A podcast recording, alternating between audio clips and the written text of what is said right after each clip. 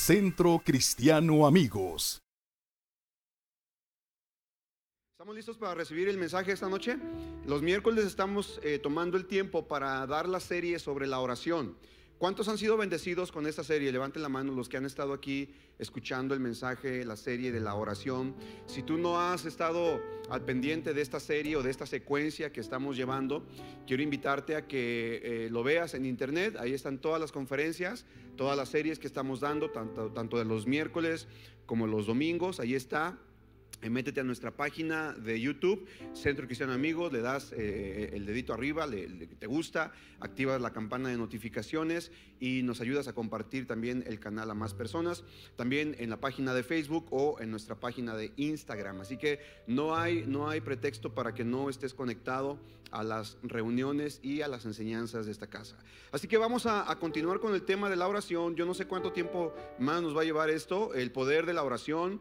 Esta es la conferencia o es el tema número cuatro. Y en esta ocasión quiero enseñarte, conforme a la palabra de Dios, conforme al modelo del sacerdocio del Antiguo Testamento, pero ahora bajo el nuevo pacto, bajo eh, eh, el nuevo sacerdocio que hemos adquirido en Cristo Jesús, cómo es que tú y yo podemos entrar a la presencia de Dios. Tenemos que eh, enfatizar que Dios está en todos lados. Digan conmigo, Dios está en todos lados pero no en todo lugar se manifiesta. Yo no sé si, usted sabía esto.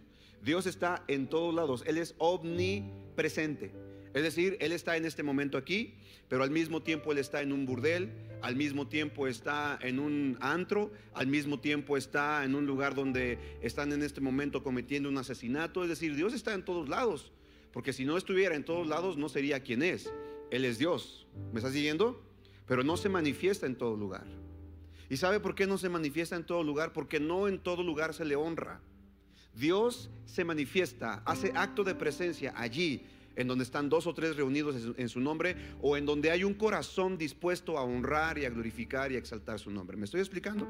Entonces, eh, cuando hablamos de entrar a la presencia de Dios, no significa de que como en el antiguo pacto, en el antiguo testamento, los sacerdotes tenían que hacer un ritual, tenían que santificarse, purificarse, matar animales, para entonces tener libre acceso a la presencia de Dios. Y esto era exclusivo de una sola persona una vez al año para poder estar en contacto con la presencia de Dios. Pero qué bendición, qué privilegio que tú y yo no tenemos que pasar por, por todo este proceso. En primer lugar, pues eh, se quitó la exclusividad, porque era exclusivo para unos cuantos, especialmente de los de la tribu de Leví, la familia de Aarón, los hijos de Aarón, los que podían entrar a la presencia de Dios, y el resto del pueblo se quedaba como el chinito. ¿Cómo se quedaba? Nomás milando, ¿verdad? A que saliera el sacerdote y a ver qué nuevas traía. Acompáñame con tu Biblia, por favor, Levíticos capítulo 16, el libro de Levíticos en la Torá o en el Antiguo Testamento. Vamos a leer y vamos a meditar el Antiguo Testamento y de aquí vamos a extraer algunos principios. Te voy a enseñar por lo menos 10, 10 cosas importantes, no vamos a tardar mucho, pero son 10 principios que tú y yo podemos utilizar ahora en la gracia pero con el modelo del Antiguo Testamento para poder entrar a la presencia del Señor, para estar en la presencia del Señor. De hecho, todo el tiempo estamos en la presencia del Señor, solo que no somos conscientes de ello. ¿Sabías eso? Porque el Señor está siempre con nosotros, pero no nosotros no estamos siempre con Él y no somos tan conscientes de su presencia. Capítulo 16, verso 1 dice, el Señor, el Señor le habló a Moisés después de la muerte de los hijos de Aarón quienes murieron luego de haber entrado y quemado un fuego equivocado en la presencia del Señor. Es decir, Ovni y Fines ofrecieron fuego extraño al Señor. Dios no le había pedido a estos hijos de Aarón que presentaran este fuego, este incienso, y el Señor se enojó y en su ira los mató. Imagínate qué terrible era entrar a la presencia del Señor sin que estuvieran preparados, sin que el Señor los hubiera llamado. Entonces el Señor le dijo a Moisés, mira lo que dice la, la palabra de Dios, verso 2, advierte a tu hermano Aarón que no entre cuando quiera en el lugar santísimo que está detrás de la cortina interior. Si lo hace, morirá. Pues allí está la tapa del arca, el lugar de la expiación. Yo mismo estoy presente en la nube que está sobre la tapa de la expiación. Imagínate entonces qué severa declaración le está diciendo Dios a Moisés que le diga a Aarón. Le está diciendo a Aarón, ¿sabes qué? No vas a entrar cuando tú quieras. No será cuando quieras, no será en el tiempo que quieras, será cuando yo diga. Imagínate que, así viviéramos en ese tiempo, qué tremendo, ¿no? Qué horrible, qué feo. Y que solamente unos cuantos pudieran entrar. Esa es la razón por la cual tú y yo debemos de aprovechar el tiempo que estamos viviendo en la gracia para entrar delante de la presencia de Dios, donde dice la escritura que encontramos oportuno socorro. Ya no está limitado una vez al año para unos cuantos. Mira lo que sigue diciendo. Cuando Aarón entre en la zona del santuario, deberá seguir fielmente estas instrucciones. Deberá llevar un becerro para una ofrenda por el pecado y un carnero para una ofrenda quemada. Tiene que vestirse con la túnica de lino y la ropa interior de lino que se usa directamente sobre la piel amarrará la faja de lino a su cintura y se pondrá sobre la cabeza el turbante de lino. Estas son vestiduras sagradas, por lo que deberá bañarse con agua antes de ponérselas. Todo esto que estamos viendo aquí, todas estas instrucciones, no me voy a detener a leerlo, pero todo apuntaba a Jesucristo. Todo esto quedó cumplido en Jesucristo. Jesucristo fue el cordero que fue sacrificado. Jesucristo fue el que nos lavó con su sangre preciosa. La palabra de Dios nos limpia. La palabra de Dios nos capacita para entrar delante de su presencia. Entonces, todas estas, eh, eh, todos estos requerimientos que Dios le pide a Moisés que le diga a Aarón para entrar en su presencia, ya fueron cumplidas en Cristo Jesús. Alguien aquí que le pueda dar un fuerte aplauso a Dios por eso. Vamos, dáselo fuerte los sacrificios, el derramamiento de sangre, eh, la expiación y eh, eh, el bañarse, el limpiarse, todo ya fue cumplido en la cruz del Calvario. Ahora, una de las ideas teológicas favoritas en muchas iglesias hoy en día es que la gracia ha invalidado la ley. Quiero que ponga mucha atención a esto porque muchas iglesias están enseñando que ya eh, la gracia está por encima de la ley y que la ley no sirve, que la ley ha sido obsoleta. Lo cierto es que la ley a nosotros no nos beneficiaba en nada, en primer lugar porque no somos judíos y la ley era para los judíos exclusivamente. ¿Me sigue? En segundo lugar, nadie podía justificarse a sí mismo por las obras de la ley. El apóstol Pablo lo enseña y dice que la ley no era eh, eh, más que para revelar mi condición pecaminosa. Pero la ley no me sacaba de esa condición pecaminosa. Es decir, la ley era como un marido exigente, como un marido duro, como un marido feo, arrogante, que te decía todas las cosas malas, que te decía en lo que estabas mal, en lo que habías fallado, en lo que habías caído, pero no te levantaba, no te daba la mano para levantarte. Pero en la gracia es totalmente diferente. Porque en la gracia, además de que eh, todas estas cosas de la ley eh, son, son reales y son verdaderas, pero ahora la gracia te dice, ok, ¿sabes qué? Eh, eso de la ley está bien, es cierto, Tú no puedes llegar a expiar tus propios pecados por ti mismo, pero me necesitas a mí. Así que yo muero para que tú mueras conmigo. Y cuando tú mueres, mueres a un marido, mueres a esa ley, dejas de, estar atado a, a tu esposo gacho, feo, que te acusaba, que te señalaba y ahora te casas conmigo, que soy amor, gracia, justicia y misericordia. ¿Cuántos pueden decir amén a eso? Eso fue lo que sucedió. Entonces... Eh, el Señor vino, Jesucristo tomó la ley, la cumplió completamente, para que entonces ahora tú y yo, por medio de su gracia, pudiéramos cumplir todas las expectativas y las demandas de justicia de nuestro Señor. Nada más para ponerte un ejemplo en claro, fíjate que Jesucristo vino a poner el estándar todavía más alto de la ley. Porque la ley decía ojo por ojo y diente por... Y Jesucristo dijo, ah, ah, ahora tendrás que amar y perdonar a tu enemigo.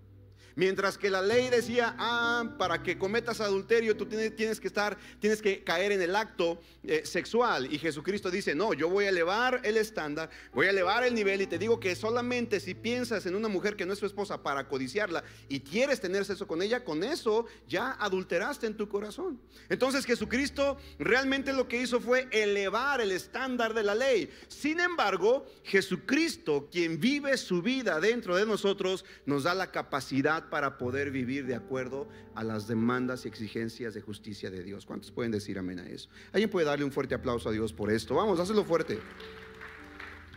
Entonces, muchas iglesias, muchos cristianos han malinterpretado la naturaleza de la ley y de la gracia. Negligentemente la gente piensa que la gracia es derecho para pecar. Muchas personas piensan que la gracia que recibimos en Cristo nos capacita para pecar, para no cumplir la ley de Dios. Pero escúchame, La gracia no es permiso para pecar, sino poder para vivir en integridad. ¿Me estoy explicando? No es permiso para pecar, es la unción, el poder que Dios te da para que camines en integridad, en rectitud delante de Dios. Cuando tú y yo recibimos a Cristo, eh, recibimos por lo menos dos cosas. Número uno, recibimos acceso. ¿Qué recibimos? Vamos, dilo fuerte. ¿Qué recibimos? Acabamos de leer, solamente el sacerdote podía entrar una sola vez al año a la presencia de Dios. Ahora con la gracia Tú y yo tenemos acceso todos los días a la presencia de Dios. Y número dos, con la gracia también recibimos poder. ¿Qué recibimos?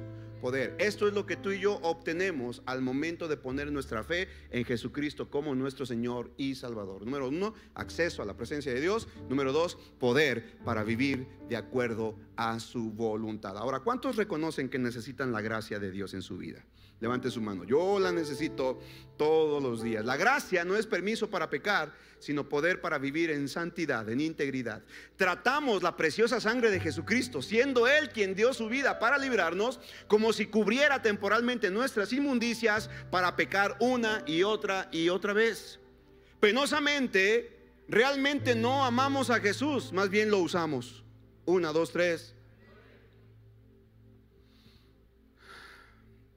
Tristemente, tristemente, en lugar de amar a Jesús lo estamos usando. Él no quiere que lo usemos, quiere que le amemos. Jesús nos dijo que el más grande mandamiento de todos es amarás al Señor tu Dios con todo tu corazón, con toda tu alma y con toda tu mente. Mateo capítulo 2, verso, verso 37. En esencia, escúchame bien, amada familia, Dios le está diciendo a la iglesia, no me obedezcas por causa de las cosas que te puedo dar, obedéceme porque me amas. ¿Me sigues? Entonces, si tú y yo verdaderamente amamos a, Dios, amamos a Jesús, le vamos a obedecer. Y acuérdate que te he enseñado esta, esta regla. Nadie puede, nadie puede obedecer a quien no ama y nadie puede amar a quien no conoce. Por eso es que vienes a la iglesia, para conocer a Jesús, para conocer a Dios. Y en la medida en que tú le conozcas, te vas a enamorar más de Él. Y créemelo, cuando te enamoras de Él, es imposible que no le obedezcas, porque nadie puede amar sin obedecer. ¿Cuántos pueden decir amén a esto? Entonces Dios quiere que tú y yo le amemos. Dios no quiere que le usemos a Él como un seguro de protección contra el infierno. Una, dos, tres. Porque mucha gente lo está usando a Él como seguro anti-infierno. No, amada familia, Jesucristo no es nuestro seguro anti-infierno. Jesucristo es nuestro Dios, es nuestro Rey, es nuestro Señor. Y debemos de vivir esta vida no pensando y no temiendo irnos al, infierno, sino debemos de vivir nuestra vida, gastarla para amarle, para servirle, para consagrarnos a Él, para que al final de nuestros días podamos verlo cara a cara. No por el temor al castigo, sino por amor a Jesucristo, quien es nuestro Rey. Y nuestro Señor. Hay en aquí que le pueda celebrar fuerte. Vamos. Recuerda algo, Jesucristo quiere una relación, no una religión. Él quiere que tú y yo nos relacionemos con Él, no que simplemente desarrollemos una serie de conceptos, ideas, eh, filosofías eh, alrededor o en torno a una religión. Él quiere ser un padre para nosotros. Él quiere comunicación con nosotros, intimidad. Comunicación significa intimidad. Él quiere intimar con nosotros todos los días y la base de esta intimidad con Él es nuestro amor. Y entonces en esa intimidad descubriremos la voluntad, la mente y el corazón de Dios. Ahora, ¿por qué te estoy hablando de, eh, de Aarón, de Moisés? ¿Sabes? El Señor quiere un reino de sacerdotes. ¿Un reino de qué? Vamos, dilo fuerte, ¿un reino de qué? ¿Qué era lo que hacía el sacerdote del Antiguo Testamento? ¿Qué era lo que hacían los sacerdotes en la antigüedad? Ellos lo que hacían era que ministraban a Dios y ministraban al pueblo. Pero Dios no quería que fuera exclusivo de un solo hombre o de un grupo de personas. Él quería tener un reino de sacerdotes. Es decir, que todos sus hijos pudiéramos venir delante de su presencia confiadamente. Estas verdades concernientes a la naturaleza de nuestra relación con Dios nos dan un contexto para los principios que eh, miraremos en Levítico capítulo 16. Necesitamos ver que los requisitos que Dios dio en el Antiguo Testamento son absolutamente válidos para nosotros, los que vivimos bajo el nuevo pacto. La diferencia es que ahora ellos se pueden cumplir en Cristo. Ahora tú y yo cumplimos todos estos lineamientos que Dios le dio a Moisés para su hermano Aarón, ahora tú y yo los cumplimos en Cristo Jesús. Mira, los sacerdotes, los levitas eran intercesores, intercesores o mediadores entre Dios y el pueblo de Israel. Ellos eran un grupo selecto que tenía este llamado dentro de la nación. De las doce tribus de Israel, una de las doce fue seleccionada para que fueran sacerdotes que ministraran al pueblo de Israel. ¿Me estoy explicando? ¿Vamos bien hasta aquí? Ellos tenían que ofrecer sacrificios. Ahí en el capítulo 16 de Levítico vas a encontrar cómo eh, eh, Dios le dice a, a Moisés que le diga a Aarón que tenía que tomar dos chivos. Uno de ellos era el chivo expiatorio. ¿Cómo se llamaba? Sobre ese chivo tenían que poner las manos y entonces lo mandaban al desierto, lo mandaban a Azazel, se llamaba el espíritu que recibía ese, ese chivo expiatorio. Hay un montón de teorías al respecto. Eh, eh, obviamente, este nombre Azazel significa el chivo expiatorio, es lo que significa, pero también algunos creen y dicen que se refiere a un espíritu, a un demonio que está debajo, jerárquicamente debajo de Satanás. Después de Satanás está Azazel. Eso es lo que dicen los rabinos y judíos. Y ellos enseñaban que, bueno, cuando se ponía las manos sobre ese chivo, se mandaba a, a Azazel, quien era el causante de los pecados del pueblo según la tradición judía. Pero si nos vamos un poco más profundo analizando la raíz etimológica del nombre de Azazel, encontramos que no se refiere solamente a un demonio o a un espíritu, sino a un lugar se refiere a un lugar desértico. Y acuérdate que para los judíos, tanto el mar como el desierto representaba algo profundo, algo incierto. Y entonces cuando el sacerdote mandaba a Azazel al desierto, literalmente estaban diciendo, ahora nuestros pecados han sido llevados lejos de nosotros para nunca más volver. Eso era el significado de este chivo expiatorio y era lo que, lo que representaba Azazel. Entonces, para que no te vayas a confundir y a espantar y pensar que se estaba refiriendo a un demonio o a un espíritu, aunque la tradición judía menciona que así es. Pero la Biblia no habla de hacer sacrificios a otros espíritus, sino solamente a Jesucristo por medio o a Dios por medio de holocaustos en el Antiguo Testamento. ¿Sí me estoy explicando bien? ¿Sí? Ok, entonces, dicho esto, tenemos que entender entonces que Dios estaba levantando un pueblo, Dios quería una nación de sacerdotes.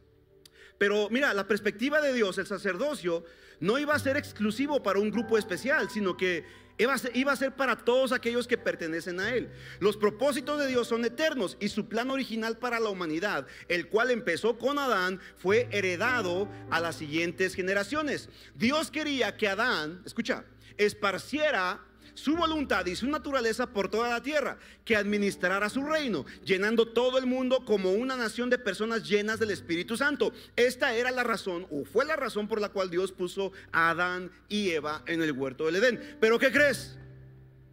¿Qué crees que pasó con Adán y Eva? ¿Eh? ¿Qué pasó?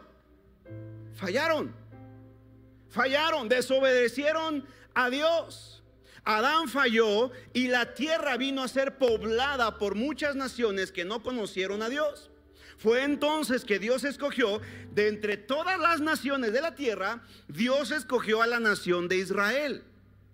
Porque Israel iba a ser un reino de sacerdotes. Dios quería que toda la nación, toda eh, y todo Israel fueran representantes de Dios en la tierra. Pero ¿qué crees que pasó? ¿Eh? Falló. Israel también falló. Israel no cumplió el llamamiento de Dios. Pero entonces Dios escogió de entre el, pueblo de Israel una, un pequeño grupo de la nación, la tribu de Leví, llamada levitas, eh, para que mediaran por la nación de Israel. No obstante, ¿qué crees que sucedió? ¿Eh? Vamos, vamos, ¿qué crees que pasó? Falló también, chafearon. Fallaron. Los sacerdotes empezaron a desviarse, se empezaron, a pervertir, se corrompieron, se alejaron de la, de la voluntad de Dios. Y entonces, ¿qué crees que pasó? Dios levantó a otro grupo selecto de personas llamados los profetas. ¿Los qué? Los profetas. Para que por medio del Espíritu Santo denunciaran el pecado del sacerdocio del pueblo de Israel. Pero ¿qué crees que pasó con los profetas? No, los mataron. No quisieron escuchar a los profetas y el pueblo de Israel los...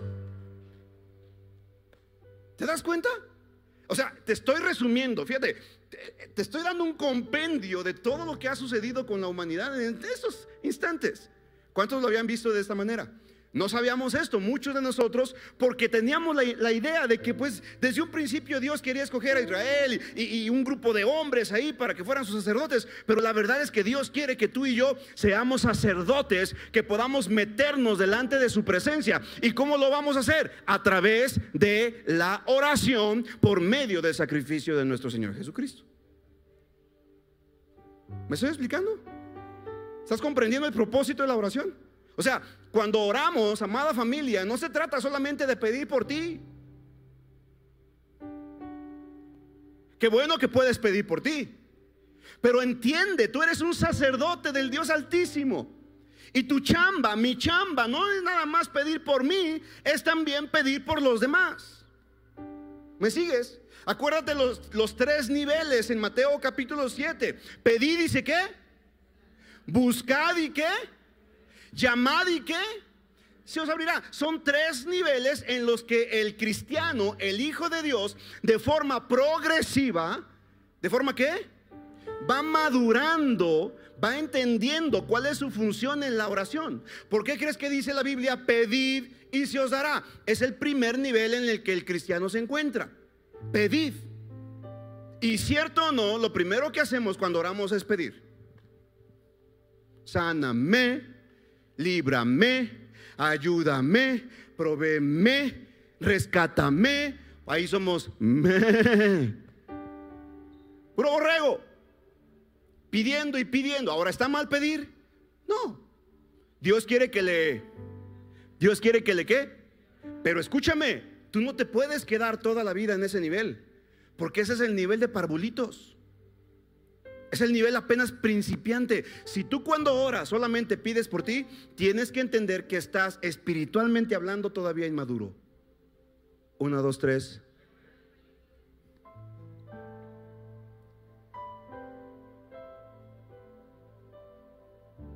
¿Me sigues o no?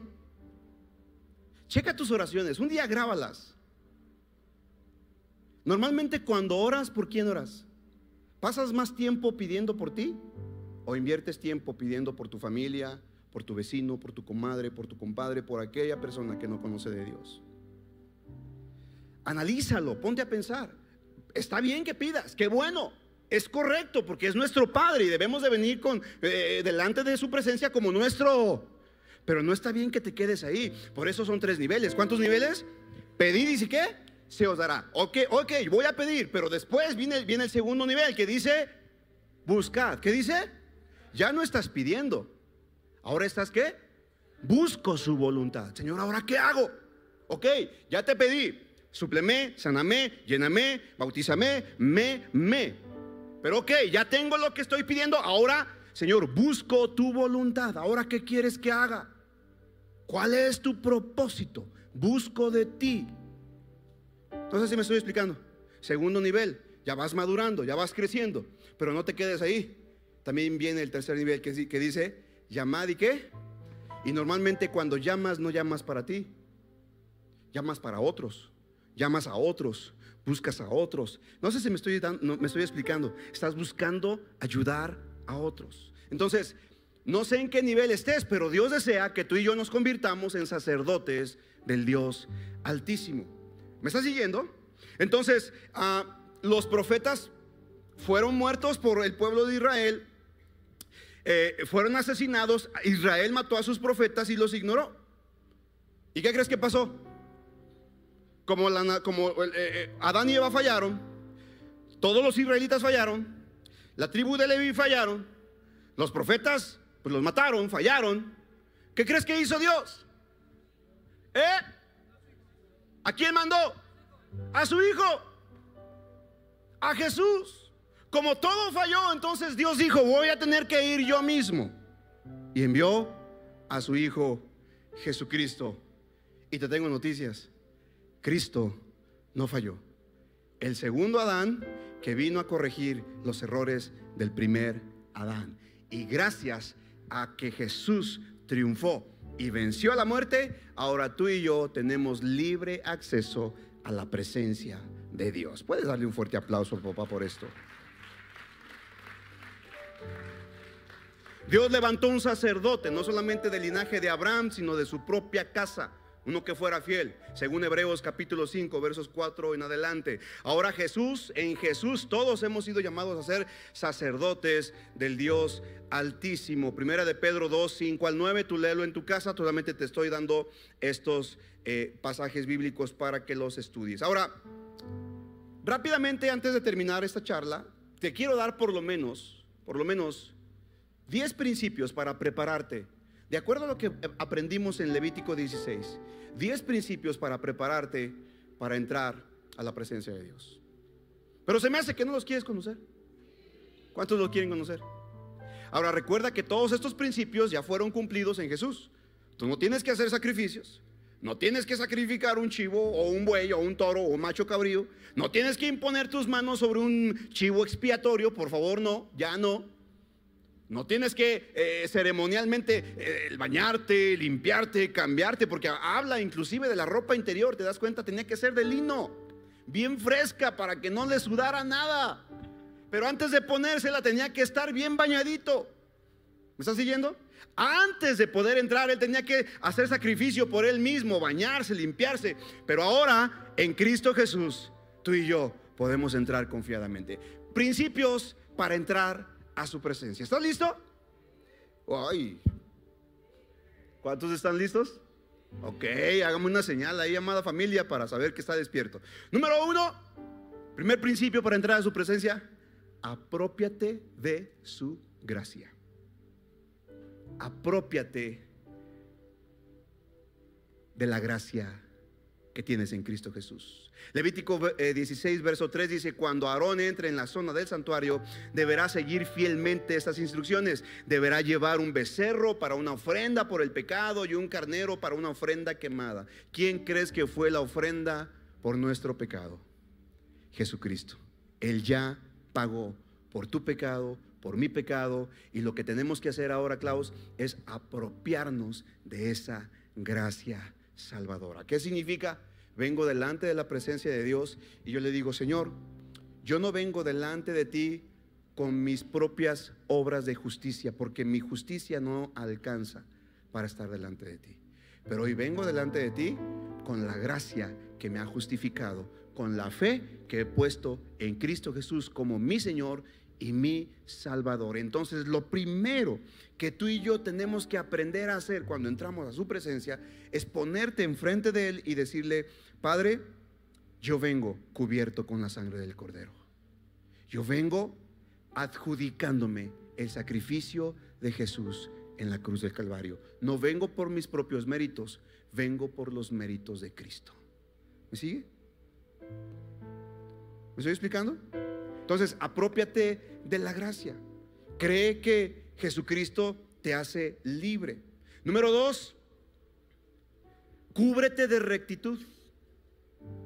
Dice el verso 4, tiene que vestirse con la túnica de lino y la ropa interior de lino que se use directamente sobre la piel. Amarra la faja de lino a la cintura y pondrá sobre la cabeza el turbante de lino. Estas son vestiduras sagradas, por lo que deberá bañarse con agua antes de ponérselas. Entonces, lo que, va, lo que vamos a hacer es decirle, Señor, te pido perdón. He pecado, la he regado. ¿Cuántos han pecado? ¿Cuántos la riegan todos los días? A ver, levanta su mano. ¿Cuántos necesitan el perdón de Dios todos los días? Ven delante de papá y dile, Señor, la regué. Le contesté mal a mi esposa. Eh, contesté mal a mis hijos. Peleé mientras iba manejando en el trafical. no, ya casi no llegaba a la iglesia y un hijo tuyo se me atravesó. Perdóname porque pensé en mandártelo. Entonces, cúbrete de rectitud, declara que eres justo por la sangre del cordero. ¿Me sigues o no? Número tres, vístete de verdad y honestidad. Efesios capítulo 6, versos 13 al 18 nos habla de la armadura. Por lo tanto, pónganse todas las piezas de la armadura de Dios para poder resistir al enemigo en, el tiempo del mal. Así después de la batalla todavía seguirán de pie. No dice que no habrá batalla, por supuesto. Todo el día, todos los días enfrentamos una batalla en contra del maligno, ¿cierto o no? Debemos estar apropiándonos de la coraza de justicia, del yelmo de la salvación. Voy a, desarrollar un estudio sobre los elementos de la armadura, qué representan, qué significan. Por ejemplo, nada más para darte una idea, el yelmo de la salvación, ¿sabes lo que es eso del yelmo de la salvación? ¿Sabes lo que es un yelmo? ¿Alguien sabe lo que es el yelmo? Es un casco. Lo que usaban los soldados romanos en la antigüedad para ir a la pelea era un casco. En la Biblia le llama y le dice yelmo. Y dice que nos debemos de poner el casco o el yelmo de la salvación.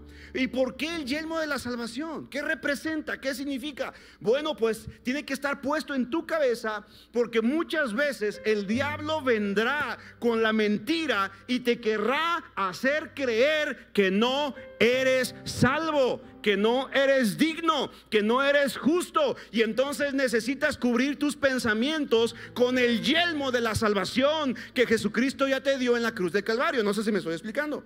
Porque vienen pensamientos. ¿A cuántos les viene de pronto el pensamiento? ¿Y realmente estará mi nombre en el libro de la vida? Y si viniera Jesucristo esta noche, me iría con él. ¡Ay! Y empiezas. ¿Cierto o no? Necesitamos todos los días ponernos qué? El yelmo. Y ese es nada más uno de los seis elementos que tiene la armadura. Pero cada vez que vengas a la presencia de Dios, vístete de la armadura. Porque yo no sé si tú sabes, pero orar también es guerrear. La oración es intercesión, ¿sabías eso? Y cuando tú oras por tu padre, por tu madre, por tu hermano, por tu amigo, estás haciendo guerra. Le estás quitando la chamba al diablo. Estás peleando la batalla de la fe, estás luchando por un alma. Por eso necesitamos vestirnos de verdad y de honestidad. Número cuatro dice el, eh, que, entraba y antes de ponerse las vestiduras debería de bañarse. ¿Qué debería de hacer? Ok, número cuatro, tú y yo debemos de lavarnos con la palabra. ¿Lavarnos con qué? Con la palabra de Dios. Por eso cada vez que ores, toma tu Biblia Toma la Biblia, léela, medítala, apréndetela de memoria, órala. La Biblia dice en Juan 15, 3 y 4, dice, ustedes ya han sido podados y purificados por el mensaje que les di. Permanezcan en mí y yo permaneceré en ustedes, pues una rama no puede producir frutos si la cortan de la vid. Y ustedes tampoco pueden ser fructíferos a menos que permanezcan en mí. Entonces dice la Biblia, también Juan 17, 17, haz los santos con tu verdad, enséñales tu palabra, la cual es la verdad. Usted llega a ser todo lo que escucha, ¿sabía eso? Todo lo que tú escuchas es lo que tú eres. Usted llega a ser lo que piensa, ¿sabías eso? Todo lo que piensas es lo que eres y tú llegas a ser lo que está en tu mente. ¿Qué está entrando en tu mente? Necesitas bañarte literalmente, meterte en la palabra de Dios, sumergirte en la palabra de Dios, echarte un clavado en la palabra de Dios, nadar en la palabra de Dios, bañarte completamente con la palabra de Dios para que sean los pensamientos de Dios los que inunden tus pensamientos y entonces puedas creer todo lo que Dios ha dicho de ti y no creas lo que el diablo y el mundo dice y piensa de ti. Así que cuando vengas a orar, lávate con la palabra. Llénate de la palabra. Si tu mente está llena de la palabra de Dios, entonces empezarás a hacer todo lo que ella dice. Si tu mente está llena de la palabra de Dios, empezarás a vivir de acuerdo a lo que la palabra de Dios dice. ¿Cierto o no? Hay un, principio bien práctico. Como piensas, sientes y como sientes, actúas. ¿Cierto o no? Tus pensamientos son los que te llevan a generar emociones y sentimientos. Y tus sentimientos te llevan a generar decisiones. Entonces, ¿en qué estás pensando? Llénate de la palabra de Dios. Porque como pienso, siento, y como siento, actúo. ¿Sí está quedando claro? ¿Sí? Número 5, ya casi termino. ¿Cuántos le dan gracias a Dios porque el pastor se va a ir rápido con estos 10 puntos? Número 5. ¿Qué otra cosa tenemos que hacer en la presencia de Dios? Adorar y alabar a Dios. Cuando ores, alábalo. ¿Qué es alabanza? Alabanza es elogio. Cuando tú elogias a alguien, le estás alabando. Proverbios capítulo 31, creo que por el verso 12 al 14, por ahí dice, la mujer que teme al Señor, esta será alabada, elogiada. Cuando tú y yo alabamos al Señor, ponme atención acá, escúchame, alabanza no, no tiene que ver con música. Por supuesto que tocamos música y tocamos alabanzas con música, porque es más fácil que la gente se aprenda una melodía y por medio de la melodía y la armonía pueda expresar una alabanza. Pero cuando tú y yo alabamos, lo que estamos haciendo es elogiamos el carácter de Dios. Decimos, Señor, tú eres bueno, tú eres grande, eres maravilloso, no hay nadie como tú, papá. Eres el Señor de todo, ¿quién como tú, Señor? No hay nadie. ¿No acabamos de, de alabar hace rato? Has aumentado, oh Dios, tus maravillas. Eso es alabanza. ¿Me sigues? Grandes son tus obras, tu poder, tu majestad. Tuyo es todo el imperio. Lo estamos alabando. Entonces, cuando tú y yo oremos, entremos a la presencia del Señor, debemos de alabarle, pero también debemos de adorarle. Ahora, ojo con esto, porque alabanza y adoración no es lo mismo. ¿Me sigue? Alabar es elogiar, pero cuando adoramos nos rendimos. Y mire, para la alabanza todo el mundo puede alabar a Dios, pero para adorar a Dios solamente los que han sido llamados por Él para ser hijos de Dios.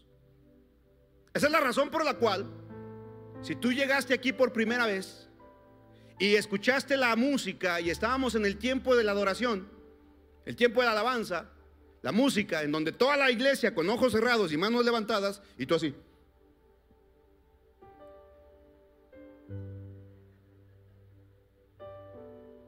Y no, no te juzgamos.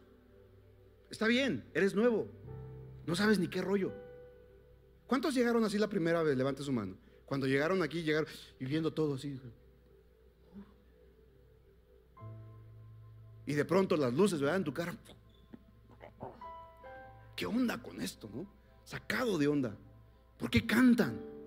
¿Por qué cierran los ojos? No, y más si por ahí el que está enfrente de ti comienza a levantar la mano. Tú dices, santo padre, ¿qué está pasando? Pero sabes, es bien peculiar, bien característico de la gente que viene por primera vez. Se queda viendo, se queda así. No canta, no levanta las manos, mirando a todos lados. Es normal, ¿sabes por qué? Porque nadie puede adorar lo que no conoce. ¿Me sigues? Y cuando no conoces a Dios, ¿cómo lo adoras? Te das cuenta. Pero elogiarlo cualquiera. Hasta el pagano, hasta el incrédulo. Ay, Señor, gracias. Ah, he escuchado a algunos que dicen, ay, Chuchito, gracias, Chuy. Refiriéndose a Jesús. O sea, hello. Eres bien bueno, Jesús. Gracias. Todo el mundo puede alabar a Dios, pero adorarle, no. Adorar solamente los hijos. Adoran solamente aquellos que le reconocen como su Dios. Porque en la adoración viene intrínseca el servicio. No puede haber adoración sin servicio. Si decimos que somos adoradores, la característica de un adorador es el servicio. Adorador no es el que toca un instrumento, adorador, adorador es el que sirve. La gente que me dice, pastor, es que yo tengo ganas de adorar a Dios en el altar. No, no, no tienes voz para cantar, pero puedes adorar a Dios sirviendo, recibiendo a la gente o lavando baños. Porque la adoración no tiene que ver con cantar solamente, tiene que ver con amar y servir a Dios. ¿Sí está quedando claro? Vamos, eh, ¿me estoy explicando? ¿Estamos entendiendo los conceptos de la oración y de cómo presentarnos delante de Dios? Te he dado hasta ahorita cinco puntos. No sé si quieras que terminemos los, los otros cinco o le seguimos para la próxima semana. ¿Qué hacemos? ¿Me viento los otros cinco? Ay, no quieres venir la próxima semana, ¿verdad? No, ¿sabes qué? Te dejo con estos cinco. y nos venimos la próxima semana. ¿Te late? ¿Sí? Número uno, dijimos, ponte en pie, por favor. Apropiate de la gracia. Apropiate de la gracia. No vengas delante de su presencia pensando que es por tu capacidad, por tu habilidad.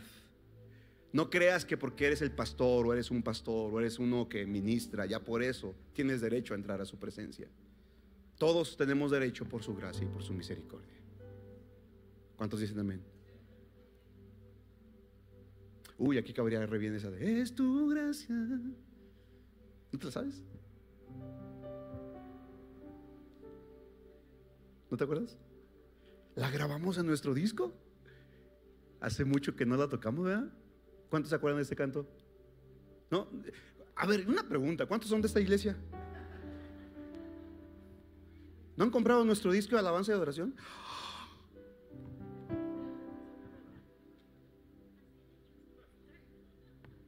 Sí, es que también hace años que lo grabamos, ¿verdad? Pero en ese, en ese, en ese disco viene un canto que me fascina de un amigo mío, Eric Rodríguez. Dame fa, por favor. Es tu gracia, ¿te acuerdas? Es tu amor que sostiene en el cielo mi camino. No hay quien pueda destruir tu perfecto plan trazado. De ti estoy enamorado. Es tu gracia y tu amor. Después lo practicamos. Tiene que ver con la gracia y tiene que ver con que tú y yo vivimos y caminamos en la gracia de Jesús. Cuando vengas a, su presencia, dile, Señor, es por tu amor, es por ti. Es porque tú has sido tan bueno. No puedo venir delante de tu presencia con mi propia justicia. Porque la Biblia enseña, póngame atención acá, la Biblia enseña que nuestra justicia delante de Dios son como trapos de inmundicia. Ah. No quiero ser muy explícito en esto, ya lo he explicado muchas veces. Pero cuando la Biblia habla de trapos de inmundicia, nada más imagínate en el Antiguo Testamento, en la antigüedad, no había lo que hoy tenemos, no había papel higiénico. No, sé si quieres que vaya más, ahí, más allá. Con eso, ¿verdad? Entonces un trapo de inmundicia era lo que la gente utilizaba para limpiar sus desechos fisiológicos. Y dice la Biblia que nuestra justicia, tu justicia, delante de Dios es como eso. ¿Qué significa? Que lo más guau de ti, delante de Dios es lo más... Por eso necesitábamos una justicia mayor. ¿Y sabes quién es esa justicia mayor? Jesucristo. Jesucristo. Cierra tus ojos. Yo no sé cómo vengas esta noche. Yo no sé si hay algo en tu corazón que te está perturbando. Tal vez tuviste un choque emocional. Tal vez descubriste algo que te impactó. Probablemente ¿Has pensado que no sirves, que no vales? Probablemente quien se suponía debería de honrarte, de cuidarte, de abrazarte, te ha dado la espalda. Y piensas que no hay nada bueno en ti, ¿sabes? No importa, no importa la situación que estés viviendo, sea buena o sea mala, no importa lo que estés experimentando en este momento. Nada, nada tiene el poder de apartarte de la presencia de Dios si aplicas la gracia, el perdón y el amor de Dios sobre tu vida. Así que cada vez que vengas delante de su presencia, no te mires a ti mismo, míralo a Él. Y dile, Jesús, aquí estoy. Lávame con tu sangre, límpiame de toda mi maldad. Ayúdame a presentarme delante del Padre, no por mi justicia, sino por la tuya. Y comienza a cubrirte de rectitud. Número dos, cúbrete de esa rectitud, de esa justicia.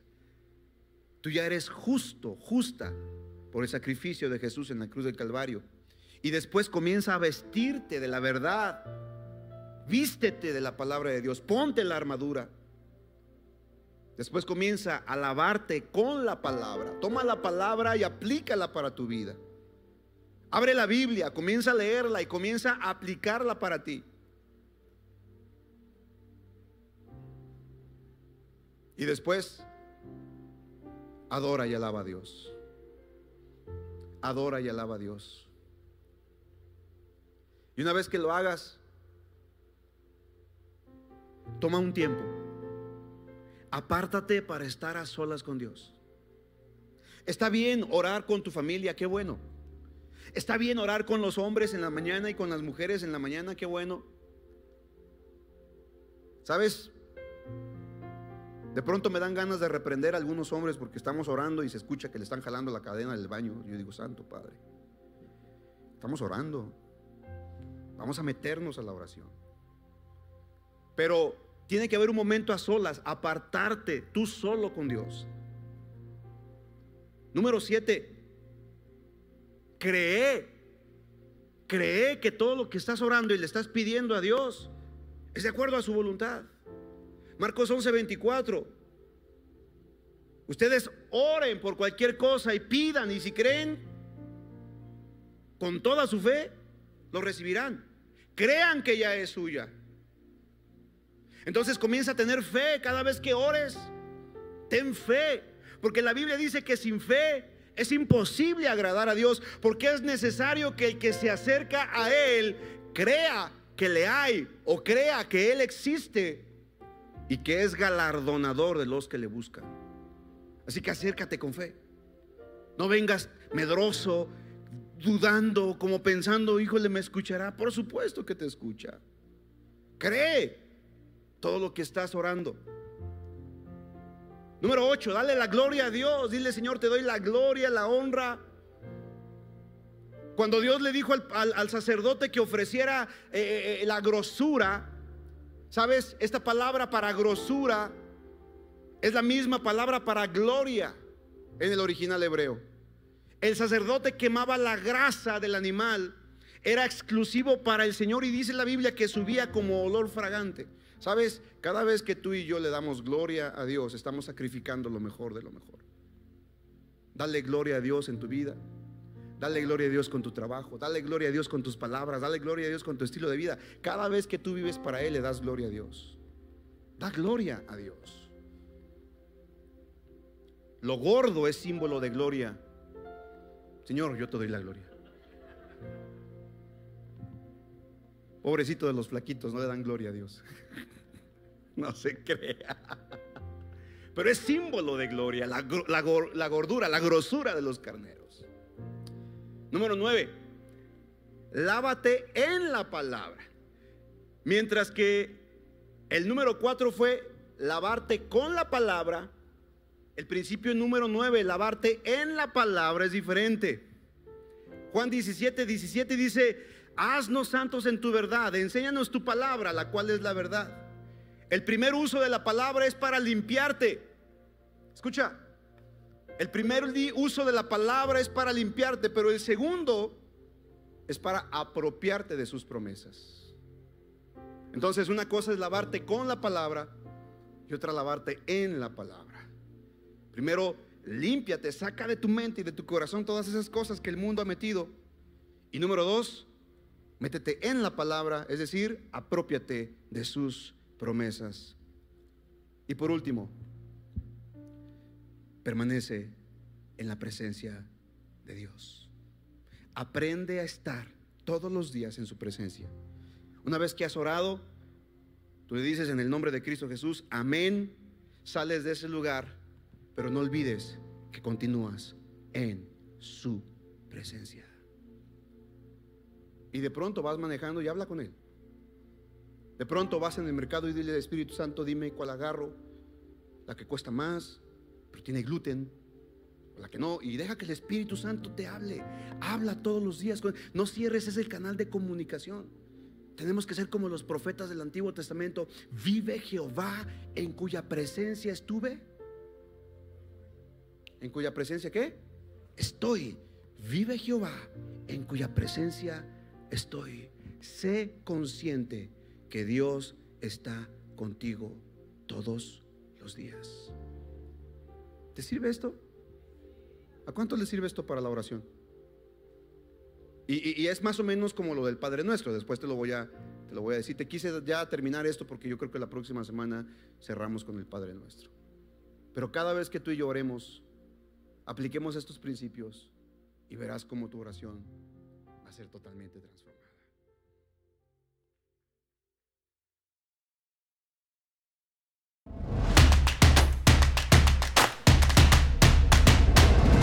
Centro Cristiano Amigos.